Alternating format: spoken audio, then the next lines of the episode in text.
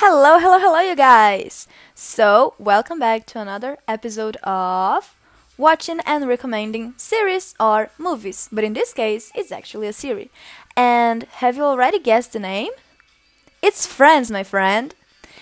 This amazing series is about a group of six friends Rachel, Monica, Phoebe, Ross, Chandler, and Joey.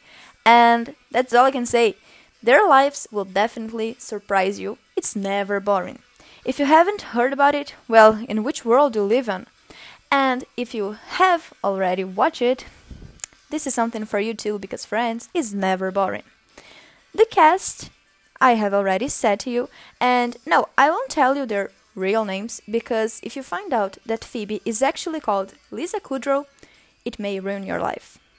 The soundtrack or special effects, they're not real something about it. It's not an action movie, it's a life thing. I like to call it a way to live.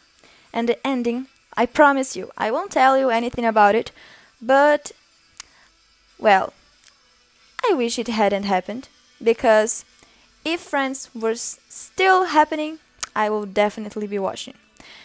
So, if the ending were different in the plot aspect thing, I would be happier, but it it ended the way it had to end.